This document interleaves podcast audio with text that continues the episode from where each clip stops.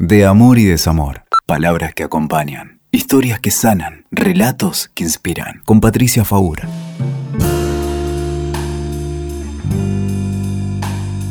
Algunas heridas infantiles quedan grabadas en la historia vital con la fuerza de lo traumático.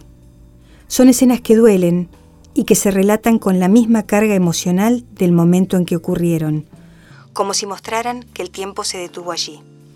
Hace muchos años que soy psicóloga, hace muchos años que muchos pacientes se sientan frente a mí y me cuentan historias de su infancia. Y hay algo que siempre me sorprende. Pueden haber pasado 20 años, 30, 40 de aquel episodio que recuerdan, y cuando lo relatan no pueden parar de llorar. Están embargados por la emoción, no pueden seguir el relato. Después se recomponen, respiran, toman agua y continúan. Hay algo de la memoria emocional que está intacto, como en el mismo momento en que ocurrió. Es un momento detenido donde se pararon los relojes, un escenario en el que el tiempo se hizo eterno. Ese es el tiempo de la angustia. Es un hueco sin palabras. Es el lugar donde el desamparo, el abandono o la pérdida o el abuso dejaron una herida, una marca en lo real que parece no dejar de sangrar. ¿Y cómo hacemos para no quedar prisioneros del pasado? ¿Cómo hacemos para no repetir una y otra vez en el presente aquello que nos hirió alguna vez? Me gusta hablar de los hijos de la vergüenza. Hay muchos niños o niñas que han crecido con vergüenza, vergüenza de la familia que tuvieron, vergüenza por un abuso, vergüenza por haber sido abandonados, vergüenza por tener un padre alcohólico, vergüenza por el maltrato o la violencia que había dentro de sus familias. Y es raro, ¿no? Te, te, estarás preguntando por qué el niño siente vergüenza. ¿No tendría que sentir vergüenza el que lo abandonó? ¿No tendría que sentir vergüenza el abusador? Claro que sí. El niño crece con una vergüenza que no le pertenece. Y así va al mundo. ¿Y qué hacemos cuando tenemos vergüenza? Tratamos de disimular. Tratamos de ser otros, tratamos de esconder. Esto se ve claramente después en las relaciones adultas. Los hijos de la vergüenza van por la vida con una máscara. Tienen miedo de ser descubiertos. Van haciendo cosas para ser queridos, para ser aceptados, aceptan más de lo que les corresponde, toleran más de lo que les corresponde, porque tienen mucho miedo a no ser queridos. Los hijos de la vergüenza crecen con un déficit, el déficit de no haber sido bien cuidados. ¿Se puede cambiar esto? ¿O vas a quedar prisionero siempre de esa herida en lo real?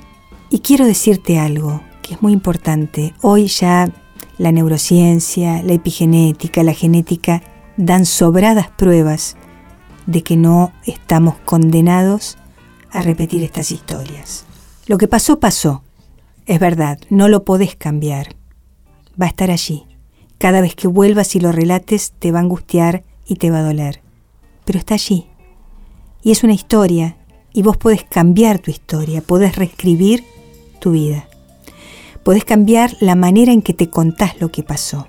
Porque hoy ya no sos una víctima en ese momento seguramente sí, pero hoy ya no. Entonces, ¿por qué vas a relaciones donde haces exactamente lo mismo, te ubicas en el mismo lugar y sufrís lo mismo? Nuestro objetivo en la psicoterapia, hay muchos objetivos, pero el más claro es no repetir. Y hay algo que tiene que ver con la memoria. Cuando vos recordás algo, cuando lo tenés muy presente, probablemente no lo repitas. A veces se repite lo que no se puede recordar, lo que no se pudo traer a la conciencia. Ese es el trauma.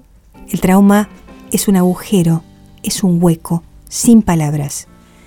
Vamos a tratar de ponerle palabras, vamos a tratar de ponerle una escritura, de contarlo, de contarlo en el contexto que quieras, donde sientas confianza, y si no es a otro, al menos a un papel, a escribirlo, porque tenemos que reescribir ese pasado para que ahora sea diferente. No estamos condenados. No estamos condenados. La infancia no es un destino. Lo que pasó puede haber sido muy doloroso, pero si lo pudiste atravesar, si pudiste pasar la tormenta, hoy tenés muchos más recursos que antes. La resiliencia. Habrás escuchado alguna vez esa palabra, ¿no? La resiliencia no es resistir, no es apretar los puños y aguantar. No, eso te enferma, eso te hace más duro. La resiliencia es ponerte blandito y hacerle lugar al dolor de lo que pasó para transformarlo. Tampoco para quedarte ahí llorando eternamente por lo que pasó, pero sí para transformarlo. ¿Qué necesitas para poder hacer un trabajo resiliente? Darle un sentido al dolor. Encontrar un sentido a lo que pasó en tu vida. ¿Qué otra cosa necesitas? Que alguien confíe en vos. Que alguien te devuelva la confianza en vos misma y que vos puedas confiar en alguien. No hace falta si son miles de personas. No hace falta si están al lado tuyo hoy. Basta con que alguna vez en la vida te hayas encontrado con alguien que te dio confianza para que el proceso resiliente empiece a ponerse en marcha.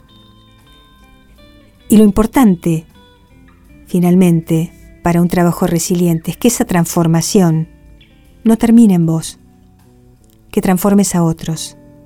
Casi todas las personas que fueron heridas hacen un trabajo de, transformación donde terminan ayudando a otros. Y eso les permite cerrar el proceso.